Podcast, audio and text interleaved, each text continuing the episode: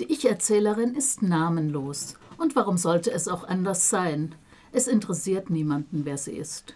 Sie ist einfach die Vertretung.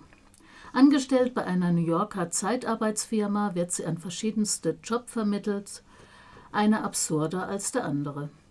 Sie sortiert die Regale einer Schuhfetischistin, öffnet und schließt Türen eines Hauses im 40-Minuten-Takt, arbeitet als menschliche Schaufensterpuppe, heuert auf einem Piratenboot an, vertritt einen Konzernchef oder eine aussterbende Seepockenart, wird Assistentin eines Auftragsmörders, trägt für eine Hexe Flugblätter aus, kümmert sich um einen elternlosen Jungen, drückt auf Knöpfchen, deren Sinn sie nicht kennen soll und, und, und.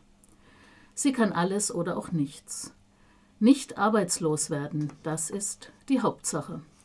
So hat sie es von klein auf gelernt. Auch ihre Mutter und Großmutter hangeln sich ihr Leben lang von Job zu Job und machten ihr als Kind keine Illusion.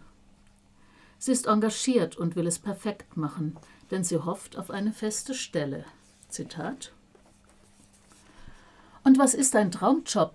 fragt mich mein ernster Freund, das Kinn auf die Hand gestützt. Schwer zu sagen, antworte ich. Du musst es versuchen. Ich besinne mich auf meinen größten Wunsch. An manchen Tagen habe ich das Gefühl, er wird mir erfüllt, aber dann verschwindet das Gefühl wieder, so wie ein Niesreiz, man, Niesreiz manchmal wieder verschwindet. Es heißt, dass sich schon bei den ersten Anzeichen von Entfristung der Herzschlag beschleunigt, einem das Blut in die Wangen schießt. Ich habe sie alle gelesen, die Broschüren und Flugblätter. Manche Aushilfen schwören darauf, dass Schüttelfrost, Pulsrasen und Schweißausbrüche die ersten körperlichen Anzeichen einer nahenden Entfristung sind. Ich habe Angst, die Symptome meiner eigenen Entfristung zu verpassen, sie einfach zu übersehen. Sie nennen es auch die Beständigkeit. Doch die lässt auf sich warten. Indessen tritt die junge Frau in die Fußstapfen anderer, nimmt deren Identität an, verliert sich dabei immer mehr selbst. Aber was tun, wenn von dir Dinge verlangt werden, die die eh schon weit gesteckte Grenze des Unerträglichen überschreiten? Wenn beispielsweise von dir verlangt wird, eine unliebsame Kollegin auf einem Piratenschiff über die Planke zu werfen. Da ist ein resteigenes Ich, das sich wünscht, sich noch selbst ins Gesicht schauen zu können, das sich dagegen wehrt, im tödlichen Spiel und das im wörtlichen Sinn mitzuspielen. Die Ich-Erzählerin versucht sich zu entziehen, trickreich, aber erfolglos.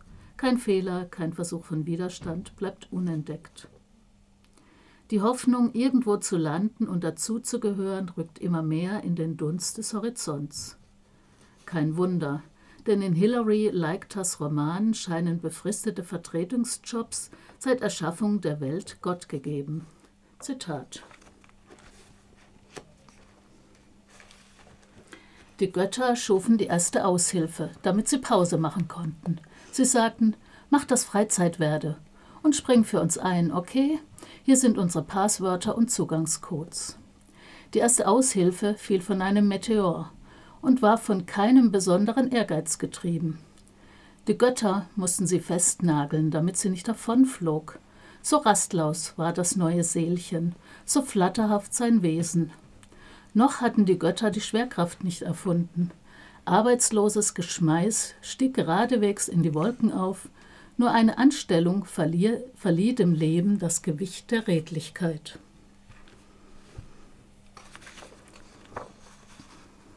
Doch die Hoffnung auf Festanstellung konnte sich auch die erste Aushilfe abschminken. Zitat: Kann ich bleiben? Unbefristet? fragte sie, und die Götter lachten und machten Mittagspause.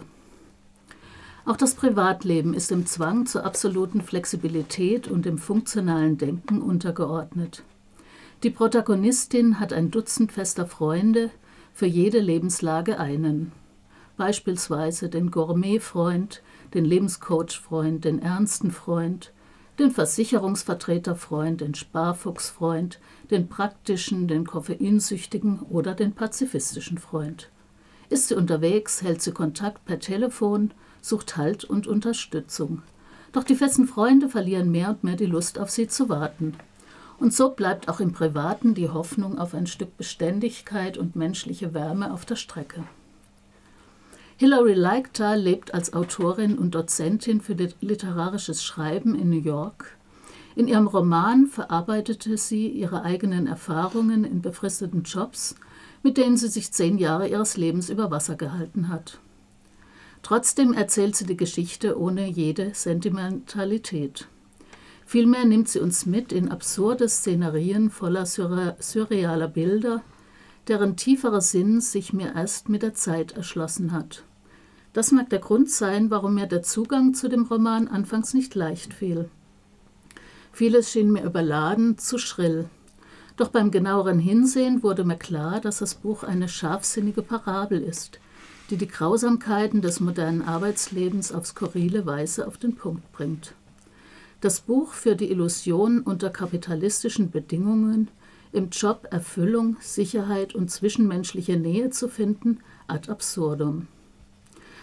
Ja, ich habe besprochen die Hauptsache von Hilary Leichter, aus dem Englischen übersetzt von Gregor Runge und erschienen 2021 beim Arche Verlag.